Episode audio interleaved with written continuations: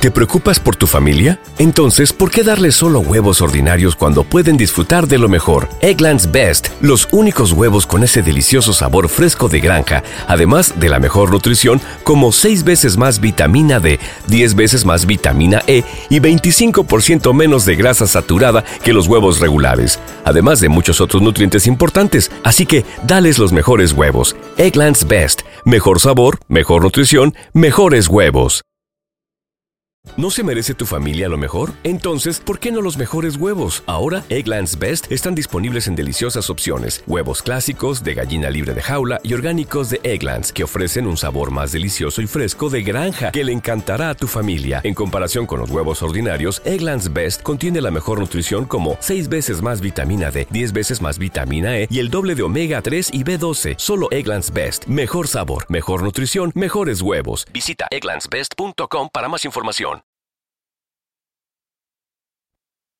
Primera parte del ingenioso hidalgo Don Quijote de la Mancha. Capítulo 24. Donde se prosigue la aventura de la Sierra Morena.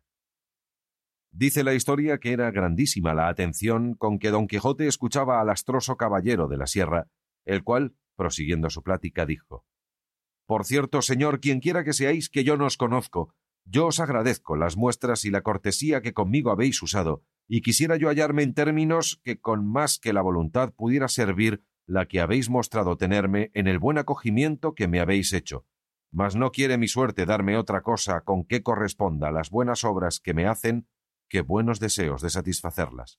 Los que yo tengo, respondió don Quijote, son de serviros, tanto que tenía determinado de no salir de estas tierras hasta hallaros, y saber de vos si el dolor que en la extrañeza de vuestra vida mostréis tener, se podía hallar algún género de remedio, y si fuera menester, buscarle, buscarle con la diligencia posible. Y cuando vuestra desventura fuera de aquellas que tienen cerradas las puertas a todo género de consuelo, pensaba ayudaros a llorarla y plañirla como mejor pudiera, que todavía es consuelo en las desgracias hallar quien se duela de ellas. Y si es que mi buen intento merece ser agradecido con algún género de cortesía, yo os suplico, Señor, por la mucha que veo que en vos encierra, y juntamente os conjuro por la cosa que en esta vida más habéis amado o amáis, que me digáis quién sois y la causa que os ha traído a vivir y a morir entre estas soledades como bruto animal, pues moráis entre ellos tan ajeno de vos mismo cual lo muestra vuestro traje y persona. Y juro, añadió don Quijote, por la orden de caballería que recibí, aunque indigno y pecador, y por la profesión de caballero andante, que si en esto, señor, me complacéis, de serviros con las veras a que me obliga el ser quien soy, ora remediando vuestra desgracia si tiene remedio, ora ayudándoos a llorarla como os he prometido. El caballero del bosque, que de tal manera oyó hablar al de la triste figura, no hacía sino mirarle y remirarle, y tornarle a mirar de arriba a abajo, y después que le hubo bien mirado le dijo Si tienen algo que darme de comer por amor de Dios, que me lo den, que después de haber comido yo haré todo lo que se me manda en agradecimiento de tan buenos deseos como aquí se me han mostrado. Luego sacaron Sancho de su costal y el cabrero de su zurrón con que satisfizo el roto su hambre, comiendo lo que le dieron como persona atontada, tan apriesa que no daba espacio de un bocado al otro, pues antes los engullía que tragaba. Y en tanto que comía, ni él ni los que le miraban hablaban palabra. Como acabó de comer, les hizo de señas que le siguiesen, como lo hicieron, y él los llevó a un verde pradecillo que a la vuelta de una peña poco desviada de allí estaba. En llegando a él, se tendió en el suelo encima de la hierba, y los demás hicieron lo mismo, y todo esto sin que ninguno hablase, hasta que el roto, después de haberse acomodado en su asiento, dijo Si gustáis, señores, que os diga en breves razones la inmensidad de mis desventuras, habéisme de prometer de que con ninguna pregunta ni otra cosa no interrumpiréis el hilo de mi triste historia, porque en el punto que lo hagáis, en ese se quedará lo que fuere contado. Estas razones del roto trujeron a la memoria a don Quijote el cuento que le había contado su escudero cuando no acertó el número de las cabras que habían pasado el río, y se quedó la historia pendiente. Pero volviendo al roto, prosiguió diciendo esta prevención que hago es porque querría pasar brevemente por el cuento de mis desgracias, que el traerlas a la memoria no me sirve de otra cosa que añadir otras de nuevo, y mientras menos me preguntáredes, más presto acabaré yo de decillas. puesto que no dejaré por contar cosa alguna que sea de importancia para no satisfacer del todo vuestro deseo. Don Quijote se lo prometió en nombre de los demás, y él, con este seguro, comenzó de esta manera. Mi nombre es Cardenio, mi patria una ciudad de las mejores de esta Andalucía, mi linaje noble, mis padres ricos, mi desventura tanta que la deben de haber llorado mis padres y sentido mi linaje sin poderla aliviar con su riqueza, que para remediar desdichas del cielo poco suelen valer los bienes de fortuna. Vivía en esta misma tierra un cielo, donde puso el amor toda la gloria que yo acertara a desearme. Tal es la hermosura de Luscinda, doncella tan noble y tan rica como yo, pero de más ventura y de menos firmeza de la que a mis honrados pensamientos se debía. A esta Luscinda amé, quise y adoré desde mis tiernos y primeros años, y ella me quiso a mí, con aquella sencillez y buen ánimo que su poca edad permitía. Sabían nuestros padres nuestros intentos y no les pesaba de ello, porque bien veían que cuando pasaran adelante no podían tener otro fin que el de casarnos, cosa que casi la concertaba la igualdad de nuestro linaje y riquezas. Creció la edad y con ella el amor de entrambos, que al padre de Lucinda le pareció que por buenos respetos estaba obligado a negarme la entrada de su casa, casi imitando en esto a los padres de aquella tisbe tan decantada de los poetas.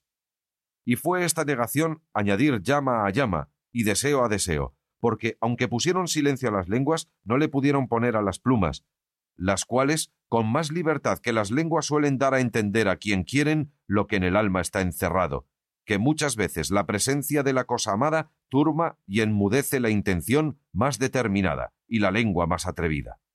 ¡Ay, cielos! ¿Y cuántos billetes le escribí? ¿Cuán regaladas y honestas respuestas tuve? ¿Cuántas canciones compuse y cuántos enamorados versos donde el alma declaraba y trasladaba sus sentimientos, pintaba sus encendidos deseos, entretenía sus memorias y recreaba su voluntad? En efecto, viéndome apurado y que mi alma se consumía con el deseo de verla, determiné poner por obra y acabar en un punto lo que me pareció que más convenía para salir con mi deseado y merecido premio, y fue el pedírsela a su padre por legítima esposa, como lo hice, a lo que él me respondió que me agradecía la voluntad que mostraba de honralle y de querer honrarme con prendas suyas, pero que siendo mi padre vivo, a él tocaba de justo derecho hacer aquella demanda, porque si no fuese con mucha voluntad y gusto suyo, no era Lucinda mujer para tomarse ni darse a hurto. Yo le agradecí su buen intento, pareciéndome que llevaba razón en lo que decía, y que mi padre vendría en ello como yo se lo dijese. Y con este intento luego, en aquel mismo instante, fui a decirle a mi padre lo que deseaba. Y al tiempo que entré en un aposento donde estaba, le hallé con una carta abierta en la mano, la cual, antes que yo le dijese palabra, me la dio y me dijo Por esa carta verás, Cardenio, la voluntad que el duque Ricardo tiene de hacerte merced.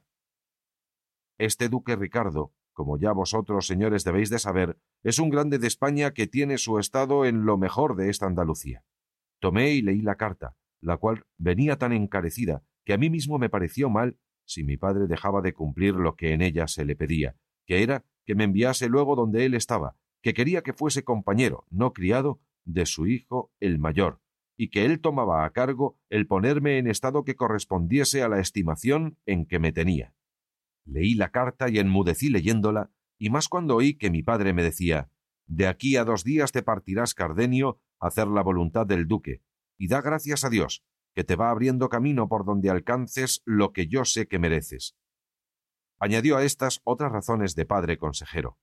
Llegóse el término de mi partida, hablé una noche a Lucinda, díjele todo lo que pasaba, y lo mismo hice a su padre, suplicándole se entretuviese algunos días y dilatase el darle el estado hasta que yo viese lo que el duque Ricardo me quería. Él me lo prometió, y ella me lo confirmó con mil juramentos y mil desmayos. Vine, en fin, donde el duque Ricardo estaba.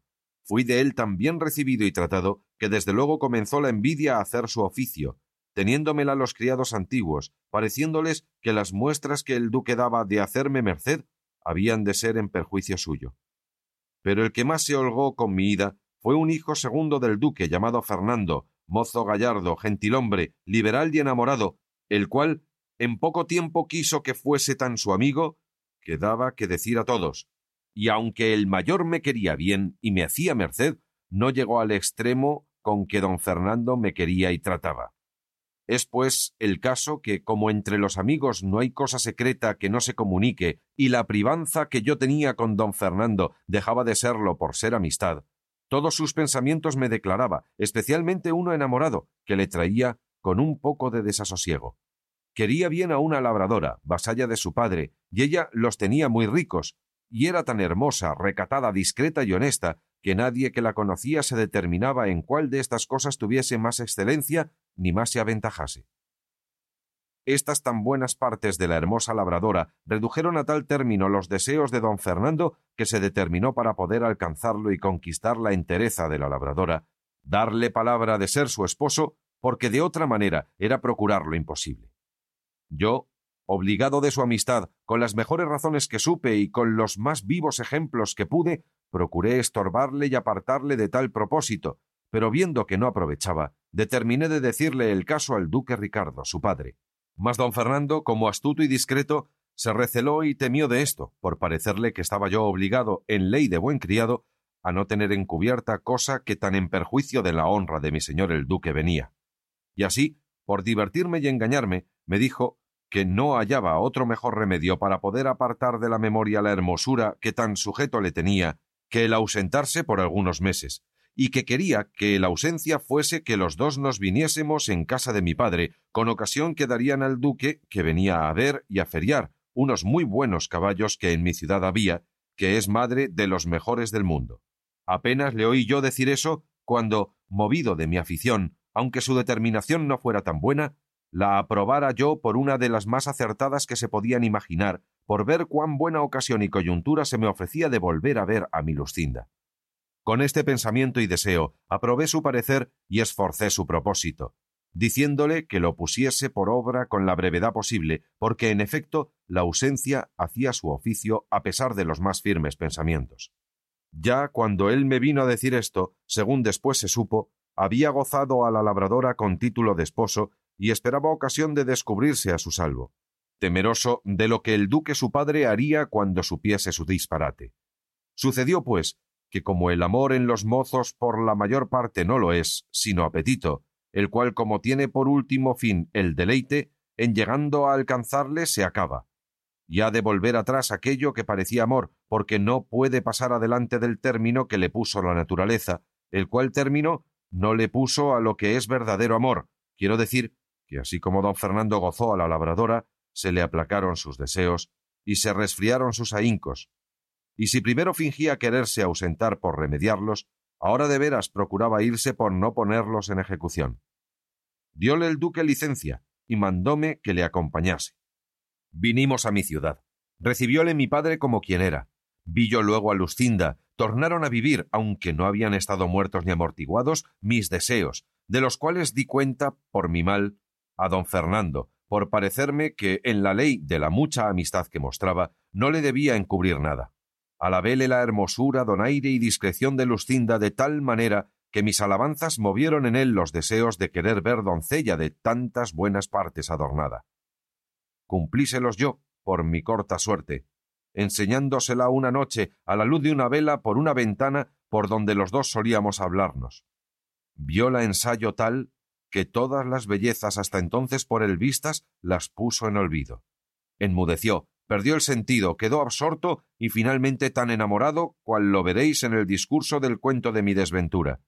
Y para encenderle más el deseo, que a mí me celaba y al cielo a solas descubría, quiso la fortuna que hallase un día un billete suyo pidiéndome que la pidiese a su padre por esposa, tan discreto, tan honesto y tan enamorado, que en leyéndolo me dijo que en sola Lucinda se encerraban todas las gracias de hermosura y de entendimiento que en las demás mujeres del mundo estaban repartidas. Bien es verdad que quiero confesar ahora que, puesto que yo veía con cuán justas causas don Fernando a Lucinda alababa, me pesaba de oír aquellas alabanzas de su boca, y comencé a temer y a recelarme de él, porque no se pasaba momento donde no quisiese que tratásemos de Lucinda, y él movía la plática, aunque la trujese por los cabellos, cosa que despertaba en mí un no sé qué de celos, no porque yo temiese revés alguno de la bondad y de la fe de Lucinda, pero con todo eso me hacía temer mi suerte lo mismo que ella me aseguraba. Procuraba siempre don Fernando leer los papeles que yo a Lucinda enviaba y los que ella me respondía, a título que de la discreción de los dos gustaba mucho. Acaeció, pues, que habiéndome pedido Lucinda un libro de caballerías en que leer, de quien era ella muy aficionada, que era el de Amadís de Gaula, no hubo bien oído don Quijote nombrar libro de caballerías cuando dijo Con que me dijera vuestra merced al principio de su historia que su merced de la señora Lucinda era aficionada a libros de caballerías, no fuera menester otra exageración para darme a entender la alteza de su entendimiento, porque no le tuviera tan bueno como vos, señor, le habéis pintado, si careciera del gusto de tan sabrosa leyenda, así que para conmigo no es menester gastar más palabras en declararme su hermosura, valor y entendimiento, que con sólo haber entendido su afición la confirmo por la más hermosa y más discreta mujer del mundo, y quisiera yo, señor, que vuestra merced le hubiera enviado junto con Amadís de Gaula al bueno de don Rugel de Grecia, que yo sé que gustara la señora Lucinda mucho de Daraida y Garaya, y de las discreciones del pastor Darinel, y de aquellos admirables versos de sus bucólicas, cantadas y representadas por él con todo donaire, discreción y desenvoltura. Pero tiempo podrá venir en que se enmiende esa falta, y no durará más en hacerse la enmienda de cuando quiera vuestra merced ser servido de venirse conmigo a mi aldea que allí le podré dar más de trescientos libros que son el regalo de mi alma y el entretenimiento de mi vida, aunque tengo para mí, que ya no tengo ninguno, merced a la malicia de malos y envidiosos encantadores. Y perdóneme vuestra merced el haber contravenido a lo que prometimos de no interromper su plática, pues en oyendo cosas de caballerías y de caballeros andantes, Así es en mi mano dejar de hablar de ellos como lo es en la de los rayos del sol dejar de calentar, ni humedecer en los de la luna. Así que perdón y proseguir, que es lo que ahora hace más al caso. En tanto que don Quijote estaba diciendo lo que queda dicho, se le había caído a Cardenio la cabeza sobre el pecho, dando muestras de estar profundamente pensativo. Y puesto que dos veces le dijo don Quijote que prosiguiese su historia, ni alzaba la cabeza ni respondía palabra, pero al cabo de un buen espacio la levantó y dijo No se me puede quitar del pensamiento, ni habrá quien me lo quite en el mundo, ni quien me dé entender otra cosa, y sería un majadero el que lo contrario entendiese o creyese, sino que aquel bellaconazo del maestro Elisabat estaba amancebado con la reina Madasima. Eso no. voto a tal. respondió con mucha cólera don Quijote y arrojóle como tenía de costumbre. Y esa es una muy gran malicia o bellaquería, por mejor decir. La reina Madasima fue muy principal señora, y no se ha de presumir que tan alta princesa se había de amancebar con un sacapotras, y quien lo contrario entendiere, miente como muy gran bellaco, y yo se lo daré a entender a pie o a caballo, armado o desarmado, de noche o de día, o como más gusto le diere. Estábale mirando Cardenio muy atentamente al cual ya había venido el accidente de su locura y no estaba para proseguir su historia, ni tampoco don Quijote se la oyera, según le había disgustado lo que de Madasima le había oído. Extraño caso, que así volvió por ella, como si verdaderamente fuera su verdadera y natural señora, tal le tenían sus descomulgados libros. Digo, pues, que como ya Cardenio estaba loco y se oyó tratar de mentís y de bellaco con otros de nuestros semejantes, parecióle mal la burla, y alzó un guijarro que halló junto a sí, y dio con él en los pechos tal golpe a don Quijote que le hizo caer de espaldas. Sancho Panza, que de tal modo vio parar a su señor, arremetió al loco con el puño cerrado, y el roto le recibió de tal suerte que con una puñada dio con él a sus pies, y luego se subió sobre él y le brumó las costillas muy a su sabor. El cabrero que le quiso defender corrió el mismo peligro, y después que los tuvo a todos rendidos y molidos, los dejó y se fue con gentil sosiego a emboscarse en la montaña. Levantóse Sancho y con la rabia que tenía de verse aporreado tan sin merecerlo, acudió a tomar la venganza del cabrero diciéndole que él tenía la culpa de no haberles avisado que aquel hombre le tomaba a tiempos la locura, que si esto supieran hubieran estado sobre aviso para poderse guardar. Respondió el cabrero que ya lo había dicho, y que si él no lo había oído, que no era suya la culpa replicó Sancho Panza y tornó a replicar el cabrero, y fue el fin de las réplicas asirse de las barbas y darse tales puñadas que si don Quijote no los pusiera en paz, se hicieran pedazos. Decía Sancho, asido con el cabrero, Déjeme vuestra merced, señor caballero de la triste figura, que en este, que es villano como yo, y no está armado caballero, bien puedo a mi salvo satisfacerme del agravio que me ha hecho, peleando con él mano a mano, como hombre honrado. Así es, dijo don Quijote, pero yo sé que él no tiene ninguna culpa de lo sucedido. Con esto los apaciguó, y don Quijote volvió a preguntar al cabrero si sería posible hallar a Cardenio, porque quedaba con grandísimo deseo de saber el fin de su historia. Díjole el cabrero lo que primero le había dicho, que era no saber de cierto su manida, pero que si anduviese mucho por aquellos contornos, no dejaría de hallarle, o cuerdo o loco. Capítulo 25 que trata de las extrañas cosas que en Sierra Morena sucedieron al valiente caballero de la Mancha y de la imitación que hizo a la penitencia de Beltenebros. Despidióse del cabrero don Quijote y subiendo otra vez sobre Rocinante, mandó a Sancho que le siguiese, el cual lo hizo con su jumento de muy mala gana. Íbanse poco a poco entrando en lo más áspero de la montaña, y Sancho iba muerto por razonar con su amo, y deseaba que él comenzase la plática por no contravenir a lo que le tenía mandado, mas no pudiendo sufrir tanto silencio, le dijo Señor don Quijote, vuestra merced me eche su bendición y me dé licencia, que desde aquí me quiero volver a mi casa y a mi mujer y a mis hijos, con los cuales por lo menos hablaré y departiré todo lo que quisiere. Porque querer vuestra merced que vaya con él por estas soledades de día y de noche, y que no le hable cuando me diere el gusto, es enterrarme en vida. Si ya quisiera la suerte que los animales hablaran como hablaban en tiempo de guisopete, fuera menos mal, porque departiera yo con mi jumento lo que me viniera en gana, y con esto pasara mi mala aventura que es recia cosa y que no se puede llevar en paciencia andar buscando aventuras toda la vida y no hallar sino coces y manteamientos, ladrillazos y puñadas, y con todo esto nos hemos de coser la boca sin osar decir lo que el hombre tiene en su corazón como si fuera mudo. Ya te entiendo, Sancho, respondió don Quijote. Tú mueres porque te alce el entredicho que te tengo puesto en la lengua. Dale por alzado y di lo que quisieres con condición que no ha de durar este alzamiento más de en cuando anduviéramos por estas sierras. Sea así, dijo Sancho. Hable yo ahora, que después Dios sabe lo que será. Y comenzando a gozar de este salvoconducto, digo que qué le iba a vuestra merced envolver tanto por aquella reina Magimasa o como se llama, o qué hacía el caso que aquel abad fuese su amigo o no, que si vuestra merced pasara con ello, pues no era su juez, bien creo yo que el loco pasara adelante con su historia y se hubieran ahorrado el golpe del guijarro y las coces y aún más de seis torniscones.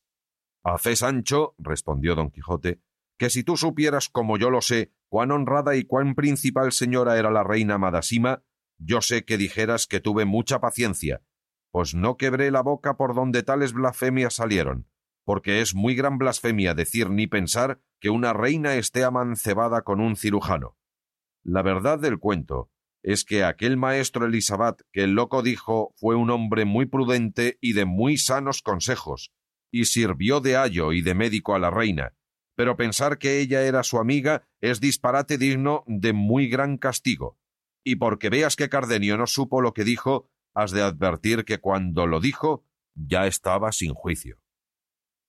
Eso digo yo, dijo Sancho, que no había para qué hacer cuenta de las palabras de un loco, porque si la buena suerte no ayudara a vuestra merced y encaminara el guijarro a la cabeza como le encaminó al pecho, buenos quedáramos por haber vuelto por aquella mi señora que Dios cohonda.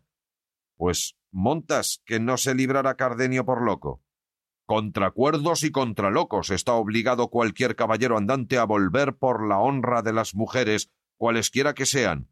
Cuanto más por las reinas de tan alta guisa y pro como fue la reina Madasima, a quien yo tengo particular afición por sus buenas partes, porque fuera de haber sido fermosa, además fue muy prudente y muy sufrida en sus calamidades, que las tuvo muchas, y los consejos y compañía del maestro Elisabad le fue y le fueron de mucho provecho y alivio para poder llevar sus trabajos con prudencia y paciencia. Y de aquí tomó ocasión el vulgo ignorante y malintencionado de decir y pensar que ella era su manceba, y mienten, digo otra vez, y mentirán otras doscientas todos los que tal pensaren y dijeren. Ni yo lo digo ni lo pienso, respondió Sancho. Allá se lo hallan, con su pan se lo coman. Si fueron amancebados o no, a Dios habrán dado la cuenta. De mis viñas vengo, no sé nada, no soy amigo de saber vidas ajenas, que el que compra y miente en su bolsa lo siente. Cuanto más que desnudo nací, desnudo me hallo, ni pierdo ni gano. Mas que lo fuesen, ¿qué me va a mí? Y muchos piensan que hay tocinos y no hay estacas. Mas, ¿quién puede poner puertas al campo? Cuanto más que de Dios dijeron. Válame Dios, dijo don Quijote, ¿y qué de necedades va Sancho ensartando? ¿Qué va de lo que tratamos a los refranes que enhilas? Por tu vida, Sancho, que calles. Y de aquí adelante, entremétete en espolear tu asno y deja de hacello en lo que no te importa. Y entiende con todos tus cinco sentidos que todo cuanto yo he hecho, hago e hiciere va muy puesto en razón y muy conforme a las reglas de caballería, que las sé mejor que cuantos caballeros las profesaron en el mundo.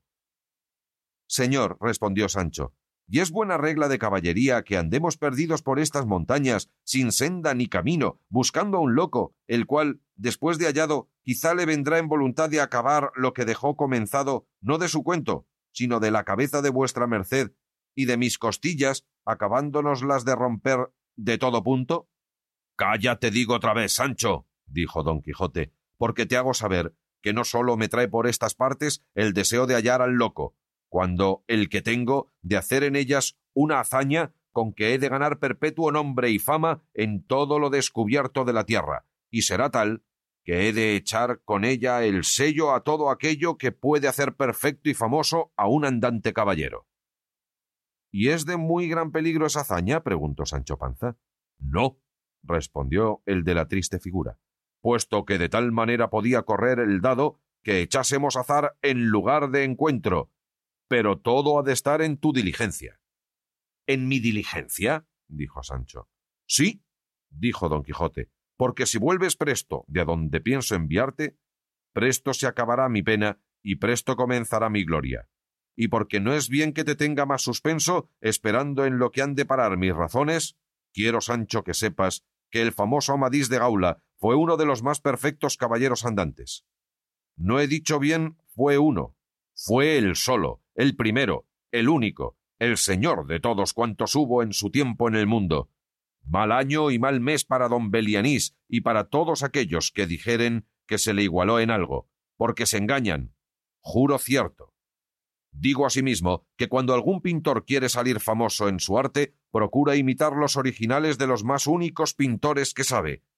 Y esta misma regla corre por todos los más oficios o ejercicios de cuenta que sirven para adorno de las repúblicas, y así lo ha de hacer y hace el que quiere alcanzar nombre de prudente y sufrido, imitando a Ulises, en cuya persona y trabajos nos pinta Homero un retrato vivo de prudencia y de sufrimiento, como también nos mostró Virgilio en persona de Eneas el valor de un hijo piadoso y la sagacidad de un valiente y entendido capitán, no pintándolo ni descubriéndolo como ellos fueron, sino como habían de ser, para que dar ejemplo a los venideros hombres de sus virtudes.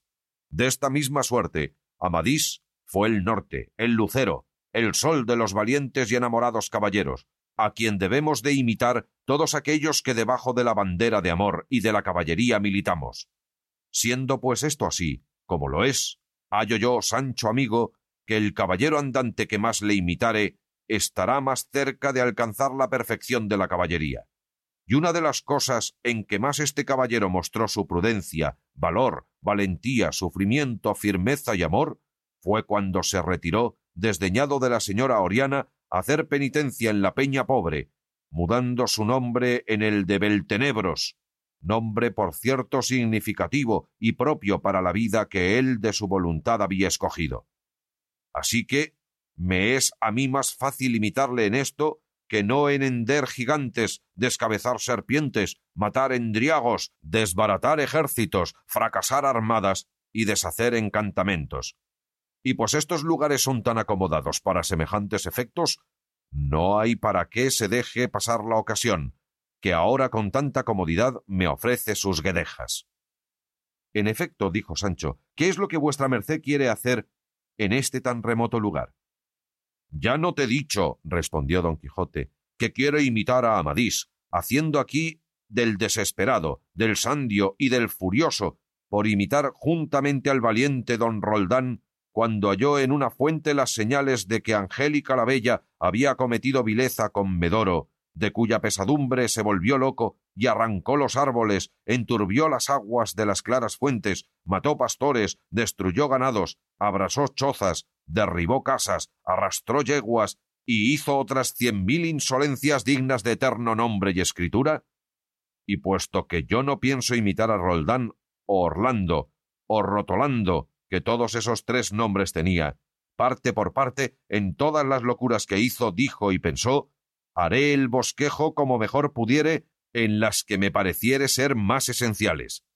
Y podrá ser que viniese a contentarme con sola la imitación de Amadís, que sin hacer locuras de daño, sino de lloros y sentimientos, alcanzó tanta fama como el que más. Paréceme a mí, dijo Sancho, que los caballeros que lo tal ficieron fueron provocados y tuvieron causa para hacer esas necesidades y penitencias. Pero vuestra merced, ¿qué causa tiene para volverse loco?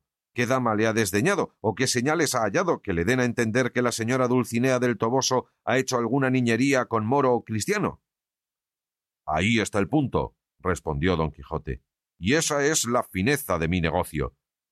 Que volverse loco un caballero andante con causa, ni grado ni gracias. El toque está en desatinar sin ocasión y dar a entender a mi dama que si en seco hago esto, ¿qué hiciera en mojado? Cuanto más que harta ocasión tengo en la larga ausencia que he hecho de la siempre señora mía Dulcinea del Toboso, que como ya oíste decir aquel pastor de Marras, Ambrosio, quien está ausente todos los males tiene y teme. Así que, Sancho amigo, no gastes tiempo en aconsejarme que deje tan rara, tan felice y tan no vista imitación. Loco soy. Loco he de ser hasta tanto que tú vuelvas con la respuesta de una carta que contigo pienso enviar a mi señora Dulcinea y si fuere tal cual a mi fe se le debe, acabarse ha mi sandez y mi penitencia, y si fuera el contrario, seré loco de veras, y siéndolo no sentiré nada. Así que, de cualquiera manera que responda, saldré del conflicto y trabajo en que me dejares, gozando el bien que me trujeres por cuerdo, o no sintiendo el mal que me aportares por loco. Pero dime, Sancho, ¿traes bien guardado el yelmo de Mambrino que ya vi que le alzaste del suelo cuando aquel desagradecido le quiso hacer pedazos pero no pudo, donde se puede echar de ver la fineza de su temple? A lo cual respondió Sancho Vive Dios, señor caballero de la triste figura, que no puedo sufrir ni llevar en paciencia algunas cosas que vuestra merced dice, y que por ellas vengo a imaginar que todo cuanto me dice de caballerías y de alcanzar reinos e imperios, de dar ínsulas y de hacer otras mercedes y grandezas, como es uso de caballeros andantes, que todo debe de ser cosa de viento y mentira, y todo pastraña o patraña o como lo llamaremos.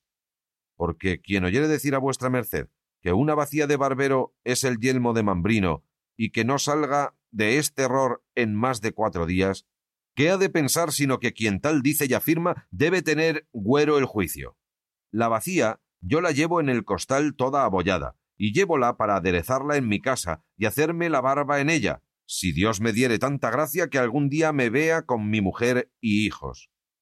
Mira, Sancho, por el mismo que denantes juraste, te juro, dijo don Quijote, que tienes el más corto entendimiento que tiene ni tuvo escudero en el mundo. Que es posible que en cuanto a que andas conmigo no has echado de ver que todas las cosas de los caballeros andantes parecen quimeras, necedades y desatinos, y que son todas hechas al revés? Y no porque sea ello así, sino porque andan entre nosotros siempre una caterva de encantadores que todas nuestras cosas mudan y truecan y las vuelven según su gusto y según tienen la gana de favorecernos o destruirnos. Y así, eso que a ti te parece vacía de barbero, me parece a mí el yelmo de mambrino, y a otro le parecerá otra cosa. Y fue rara providencia del sabio que es de mi parte hacer que parezca vacía a todos los que real y verdaderamente es yelmo de mambrino, a causa que, siendo él de tanta estima, todo el mundo me perseguiría por quitármele. Pero como ven que no es más que un bacín de barbero, no se curan de procuralle, como se mostró bien en el que quiso rompelle y le dejó en el suelo sin llevarle, que a fe que si le conociera, que nunca él le dejara. Guárdale, amigo, que por ahora no le he menester, que antes me tengo que quitar todas estas armas y quedar desnudo como cuando nací, si es que me da en voluntad de seguir en mi penitencia más a Roldán que a Amadís. Llegaron en estas pláticas al pie de una montaña que casi como peñón tajado estaba sola entre otras muchas que le rodeaban. Corría por su falda un manso arroyuelo, y hacíase, por toda su redondez, un prado tan verde y vicioso que daba contento a los ojos que le miraban. Había por allí muchos árboles silvestres y algunas plantas y flores que hacían el lugar apacible. Este sitio escogió el caballero de la triste figura para hacer su penitencia, y así, en viéndole, comenzó a decir en voz alta, como si estuviera sin juicio. Este es el lugar, oh cielos, que diputo y escojo para llorar la desventura en que vosotros mismos me habéis puesto, este es el sitio donde el humor de mis ojos acrecentará las aguas de este pequeño arroyo, y mis continuos y profundos suspiros moverán a la continua las hojas de estos montaraces árboles, en testimonio y señal de la pena que mi asendereado corazón padece. Oh vosotros, quien quiera que seáis, rústicos dioses que en este inhabitable lugar tenéis vuestra morada, Oíd las quejas de este desdichado amante, a quien una luenga ausencia y unos imaginados celos han traído a lamentarse entre estas asperezas y a quejarse de la dura condición de aquella ingrata y bella, término y fin de toda humana hermosura.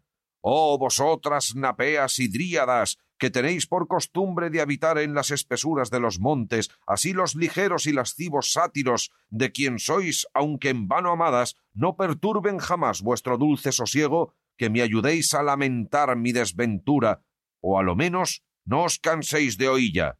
Oh Dulcinea del Toboso, día de mi noche, gloria de mi pena, norte de mis caminos, estrella de mi ventura, así el cielo te la dé buena en cuanto acertares a pedirle, que consideres el lugar y el estado a que tu ausencia me ha conducido, y que con buen término correspondas al que a mi fe se le debe.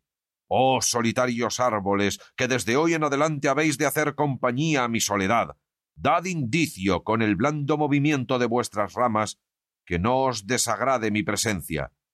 Oh tú, escudero mío, agradable compañero en mis prósperos y adversos sucesos, toma bien en la memoria lo que aquí me verás hacer, para que lo cuentes y recites a la causa total de todo ello.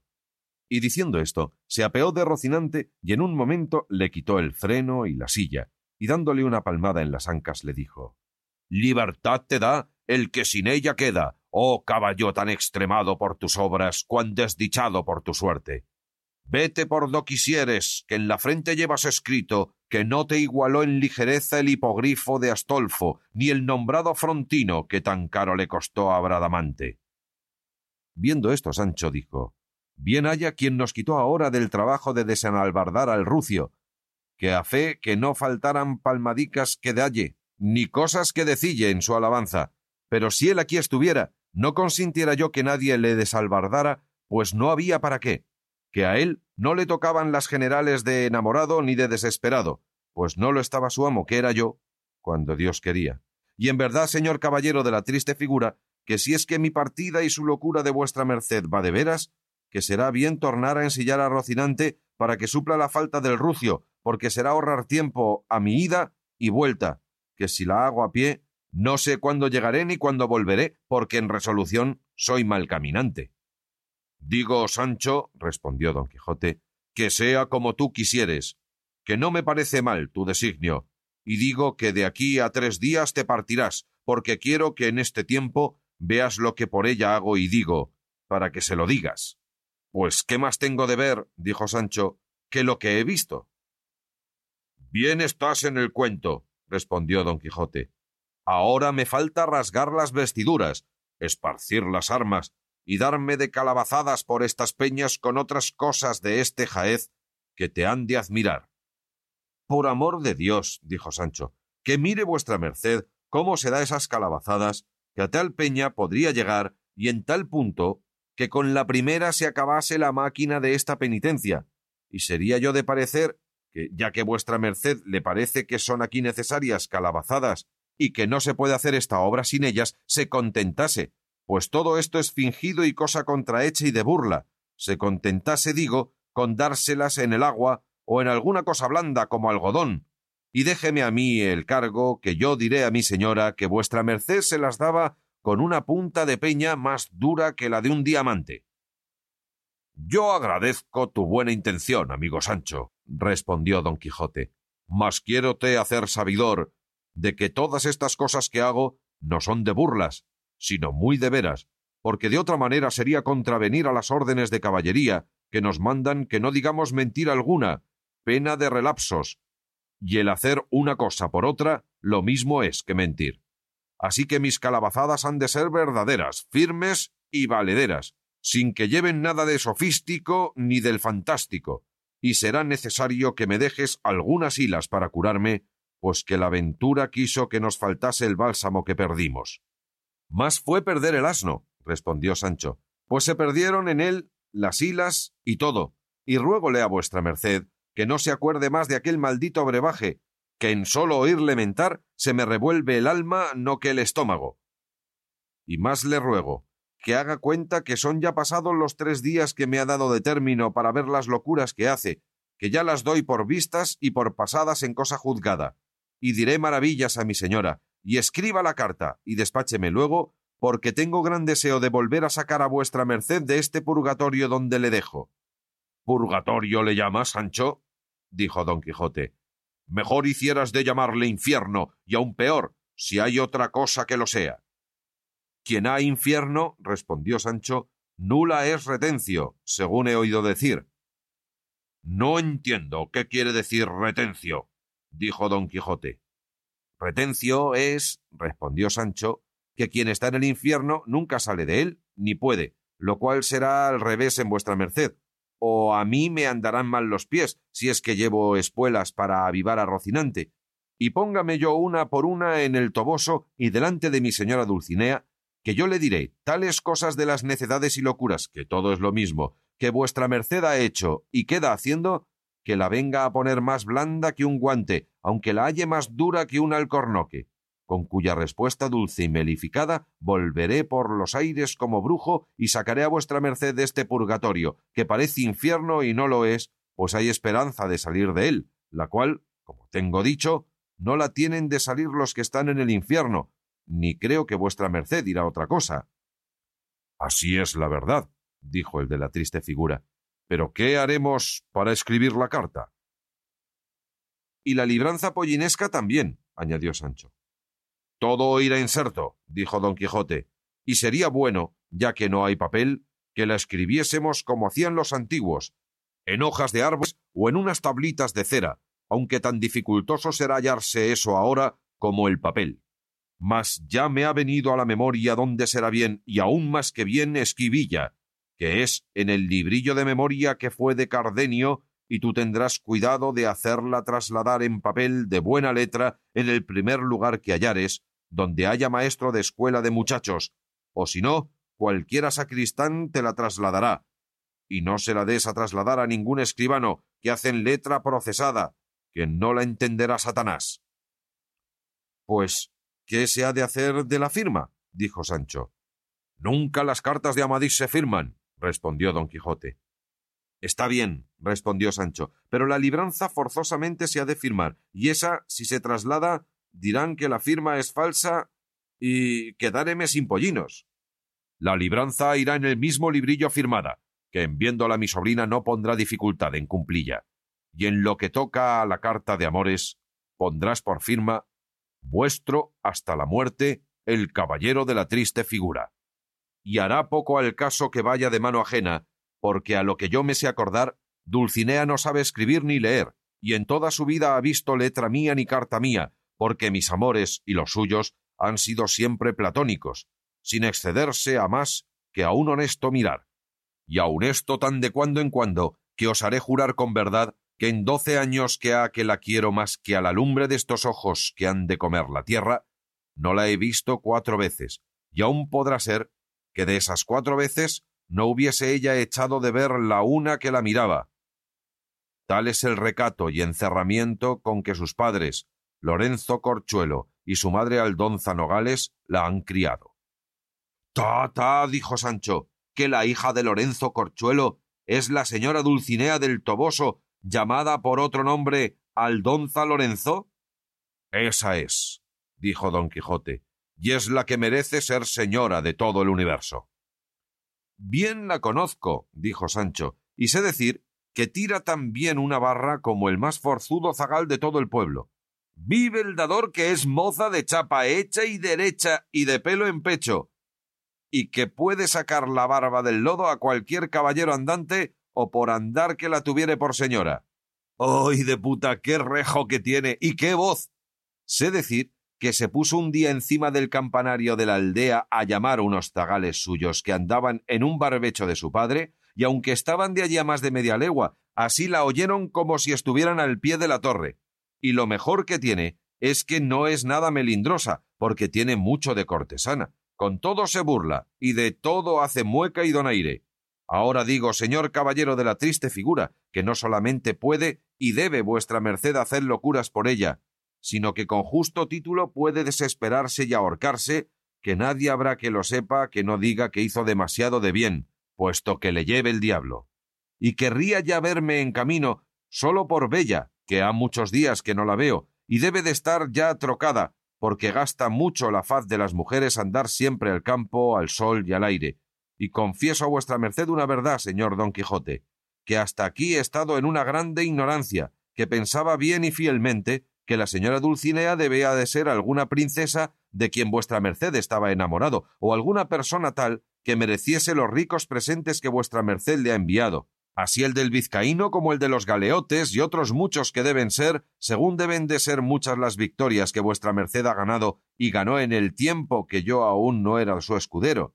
Pero bien considerado, ¿qué se le ha de dar a la señora Aldonza Lorenzo, digo, a la señora Dulcinea del Toboso, de que se le vayan a hincar de rodillas delante de ella los vencidos que vuestra merced le envía y ha de enviar, porque podría ser que al tiempo que ellos llegasen estuviese ella rastrillando lino o trillando en las eras, y ellos se corriesen de verla y ella se riese y enfadase del presente.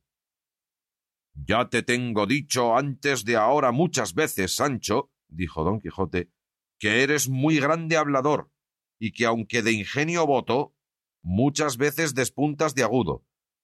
Mas para que veas cuán necio eres tú y cuán discreto soy yo, quiero que me oyas un breve cuento. Has de saber que una viuda hermosa moza, libre y rica, y sobre todo desenfadada, se enamoró de un mozo motilón, rollizo y de buen tomo.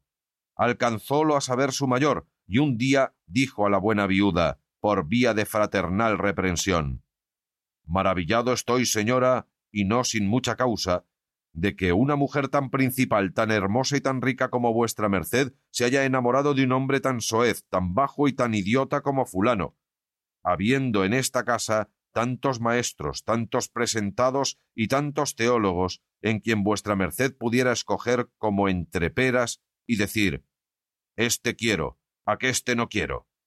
Mas ella le respondió con mucho donaire y desenvoltura Vuestra merced, señor mío, está muy engañado, y piensa muy a lo antiguo, si piensa que yo he escogido mal en fulano por idiota que le parece. Pues para lo que yo le quiero, tanta filosofía sabe y más que Aristóteles. Así que, Sancho, por lo que yo quiero Dulcinea del Toboso, tanto vale como la más alta princesa de la tierra. Sí, que no todos los poetas que alaban damas debajo de un nombre que ellos a su albedrío les ponen, es verdad que las tienen. ¿Piensas tú que las Amarilis, las Filis, las Silvias, las Dianas, las Galateas, las Fílidas y otras tales que los libros, los romances, las tiendas de los barberos, los teatros de las comedias están llenos, fueron verdaderamente damas de carne y hueso, y de aquellos que las celebran y celebraron? No, por cierto, sino que las más se las fingen por dar sujeto a sus versos y porque los tengan por enamorados y por hombres que tienen valor para serlo. Y así, bástame a mí pensar y creer que la buena de Aldonza Lorenzo es hermosa y honesta, y en lo del linaje importa poco, que no han de ir a hacer la información de él para darle algún hábito. Y yo me hago cuenta que es la más alta princesa del mundo. Porque has de saber, Sancho, si no lo sabes, que dos cosas solas incitan a amar más que otras, que son la mucha hermosura y la buena fama. Y estas dos cosas se hallan consumadamente en Dulcinea, porque en ser hermosa ninguna le iguala, y en la buena fama pocas le llegan. Y para concluir con todo, yo imagino que todo lo que digo es así, sin que sobre ni falte nada, y píntola en mi imaginación como la deseo, así en la belleza como en la principalidad. Y ni la llega Helena, ni la alcanza Lucrecia, ni otra alguna de las famosas mujeres de las edades pretéritas, griega, bárbara o latina. Y diga cada uno lo que quisiere, que si por esto fuere reprendido de los ignorantes, no seré castigado de los rigurosos. Digo que en todo tiene vuestra merced razón, respondió Sancho, y que yo soy un asno, mas no sé yo para qué nombro asno en mi boca, pues no se ha de mentar la soga en casa del ahorcado. Pero venga la carta, y adiós, que me mudo.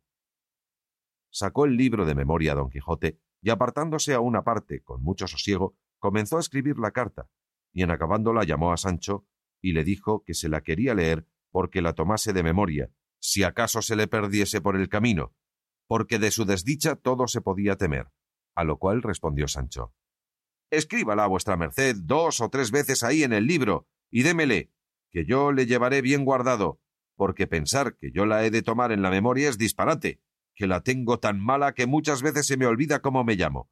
Pero con todo eso, dígamela vuestra merced, que me holgaré mucho de oílla, que debe de ir como de molde. Escucha, que así dice, dijo don Quijote. Soberana y alta señora, el ferido de punta de ausencia y el llagado de las telas del corazón, dulcísima Dulcinea del Toboso, te envía la salud que él no tiene. Si tu fermosura me desprecia, si tu valor no es en mi pro, si tus desdenes son en mi afincamiento, maguer que yo sea asad de sufrido, mal podré sostenerme en esta cuita, que además de ser fuerte es muy duradera. Mi buen escudero Sancho te dará entera relación o bella ingrata amada enemiga mía, del modo que por tu causa quedo. Si gustares de acorrerme, tuyo soy.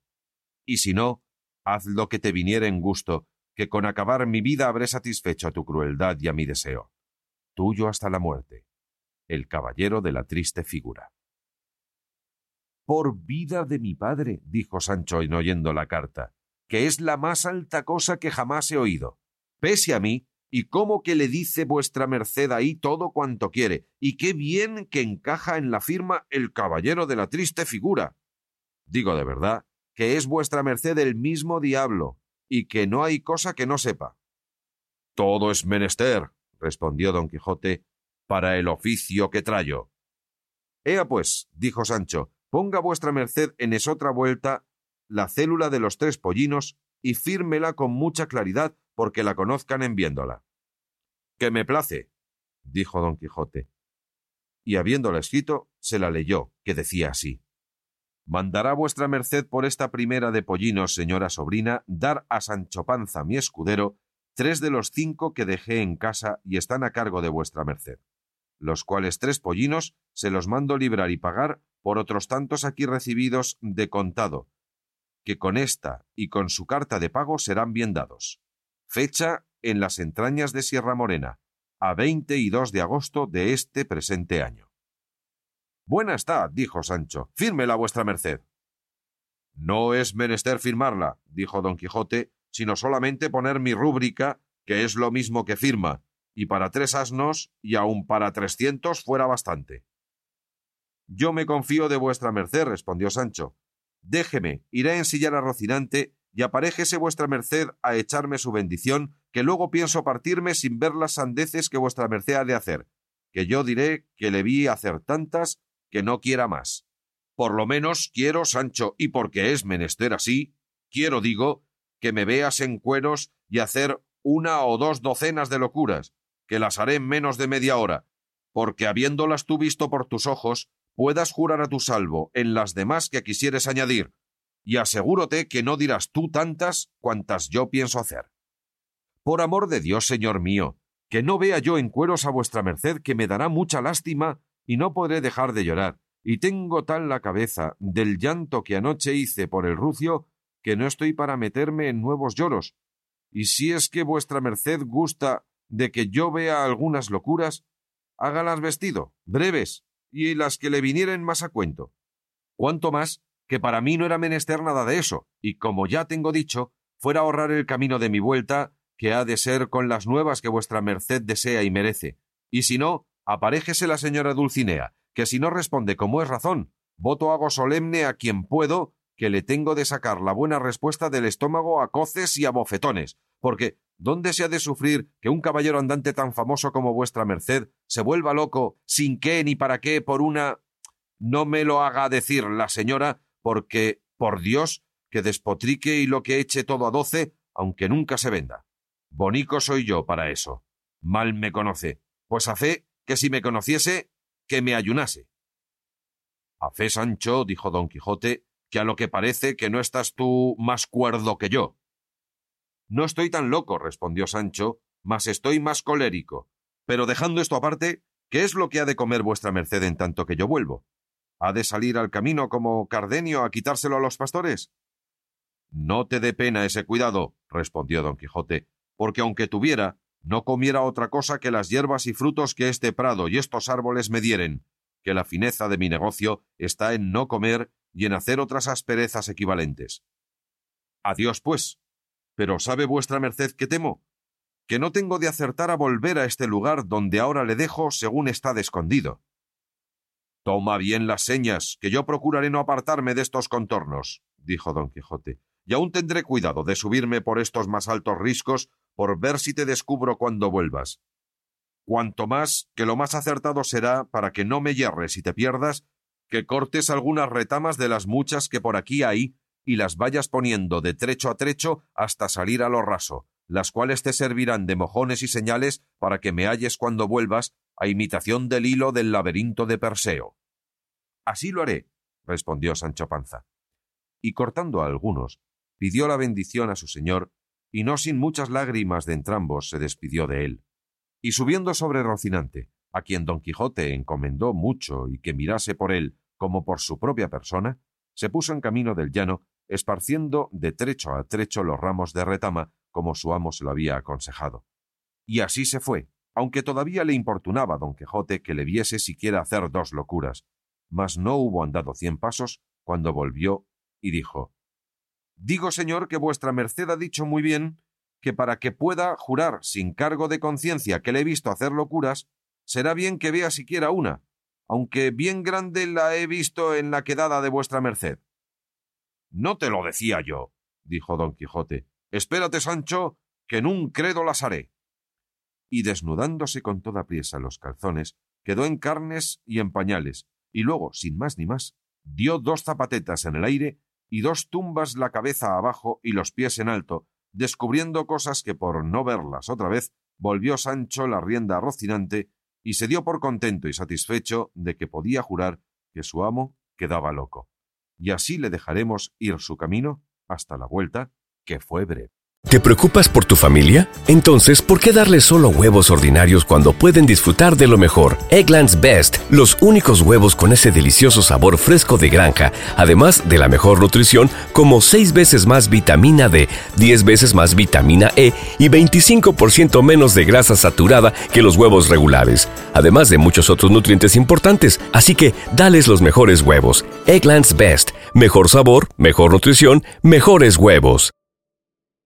¿No se merece tu familia lo mejor? Entonces, ¿por qué no los mejores huevos? Ahora, Egglands Best están disponibles en deliciosas opciones. Huevos clásicos, de gallina libre de jaula y orgánicos de Egglands, que ofrecen un sabor más delicioso y fresco de granja que le encantará a tu familia. En comparación con los huevos ordinarios, Egglands Best contiene la mejor nutrición como 6 veces más vitamina D, 10 veces más vitamina E y el doble de omega 3 y B12. Solo Egglands Best. Mejor sabor, mejor nutrición, mejores huevos. Visita egglandsbest.com para más información.